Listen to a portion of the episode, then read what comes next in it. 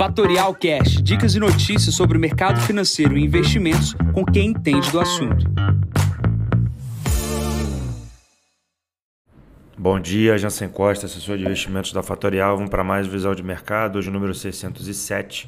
Hoje é dia 28 de outubro, 6h40 da manhã. Dados econômicos na Europa, resultados corporativos ao redor do mundo e debate no Brasil são destaques aqui nessa sexta-feira. Começando aqui pela China, a gente está tendo novas informações que a China está fazendo novos bloqueios com a questão do Covid zero. Isso vem prejudicando tanto quanto o mercado de minério de ferro, tanto quanto o mercado de petróleo ao redor do mundo. Minério de ferro aqui na parte da manhã caindo 4,87%. Para quem não vê o mercado todos os dias, ontem a Vale do Rio Doce descolou aqui do mercado brasileiro, tendo queda de mais de 3% durante todo o dia. E apenas no final do dia, do que eu vou falar daqui a pouco no Brasil, fez a Vale se recuperar. Olhando aqui para a Europa, a gente teve ontem o grande eh, anúncio da semana, né? o Banco Central Europeu subiu 0,75%, é, mostrando aí que Banco Central Europeu e Banco Central americanos estão preocupados com a inflação.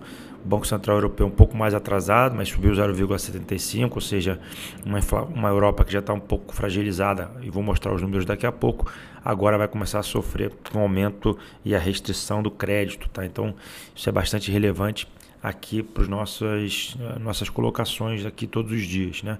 A gente vê aqui na parte da manhã bolsas em queda.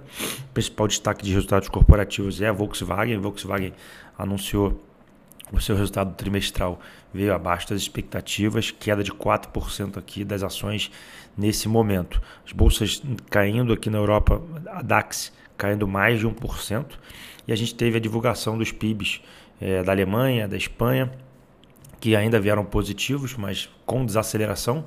E a gente teve um PIB é, positivo também da Alemanha, porém de aceleração, diferentemente dos outros países. Obviamente não foi uma aceleração grande, significativa, mas obviamente é diferente do que aconteceu na França e na Espanha. A gente tem a ser divulgado aqui ainda na parte da manhã a inflação na Alemanha. Isso pode ser importante para que a gente possa acompanhar os desdobramentos da inflação no continente. Né? Lembrando que a Alemanha é a indústria uh, da Europa. Né? Basicamente, a Alemanha exporta bastante produtos para os outros países e o mundo inteiro. Esses são os principais destaques da Europa. Pulando para os Estados Unidos, a gente teve um anúncio ontem à meia-noite que o Elon Musk comprou o Twitter, né? E já demitiu o CEO, já demitiu o, C, o CFO e já demitiu o, gerente, o diretor jurídico, né? Então, e ele colocou aqui no Twitter dizendo que o, o passarinho, né? Que é a imagem do Twitter é livre, né? A disputa que Musk é, deve colocar nas redes sociais é, é colocando o Twitter como uma rede livre, né? Musk é defensor da liberdade e, obviamente, esse, esse assunto liberdade de expressão versus uh, o mundo é, é o que pauta tanto aqui a nossa questão política local, tanto quanto nos Estados Unidos também. De resultados corporativos, a gente teve ontem à noite o destaque da Amazon. A Amazon lucrou incríveis números de noite, 2,9 bilhões de dólares, só que a expectativa do mercado era de 3,2 bi. As ações caíram ali no aftermarket na casa de 20%, assim como aconteceu com Facebook.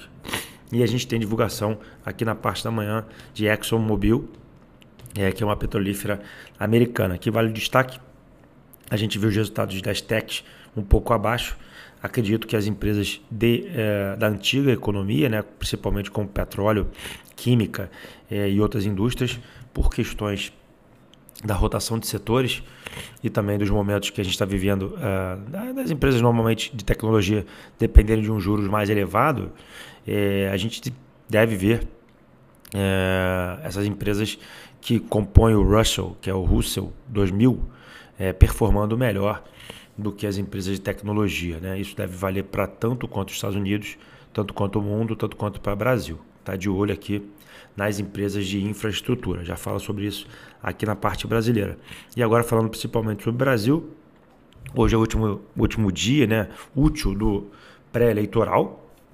A gente tem um, um, debate hoje à noite na Globo às 21 horas e 30 minutos. É, há uma expectativa grande, obviamente Bolsonaro se deu melhor no último debate e a gente agora tem um debate na Globo que não sei como é que serão as regras, mas obviamente pode ser interessante é, para ambos os candidatos exporem ali as suas últimas declarações pré-campanha. A gente está no meio de resultados corporativos aqui no Brasil também.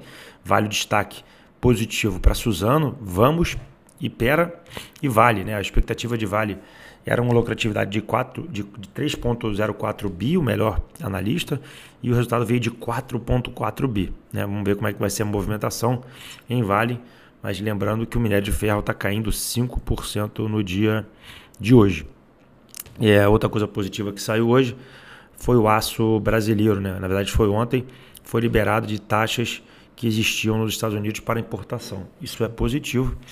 É, obviamente, uma informação positiva levará ali a Gerdau e os Minas a abrir novos mercados é, na sua produção de aço. É, hoje tem resultados corporativos apenas de destaque aqui da Uzi Minas. Tá? Na agenda de hoje, temos dados econômicos da parte da manhã, mas basicamente focado nos Estados Unidos. É, 9 horas da manhã, inflação na Alemanha, 9 e meia, inflação nos Estados Unidos, né, o famoso PCE, e também gastos pessoais. Às 11 horas, sentimento de Michigan. Depois não temos nenhum grande destaque ao longo do dia. S&P nesse momento 3.790 pontos, cai 0,79. O petróleo 94 dólares, cai 1%. O dólar operando a 110 pontos, sobe 0,33 o VIX na casa dos 27 e o título de 10 anos operando perto dos 4%. Bom, fico por aqui desejando a todos uma ótima sexta-feira, enquanto vocês na segunda e já com o novo presidente do Brasil é, definido é, para mais um podcast da Fatorial. Bom dia a todos, ótimos negócios. Tchau, tchau. E esse foi mais um Fatorial Cash. Para mais novidades e dicas sobre o mercado financeiro e investimentos, siga a Fatorial no Instagram, @fatorialinvest. Para conteúdos exclusivos, entre no nosso Telegram, Fatorial News Informa. Para saber mais sobre a Fatorial, visite o nosso site fatorialinvest.com.br.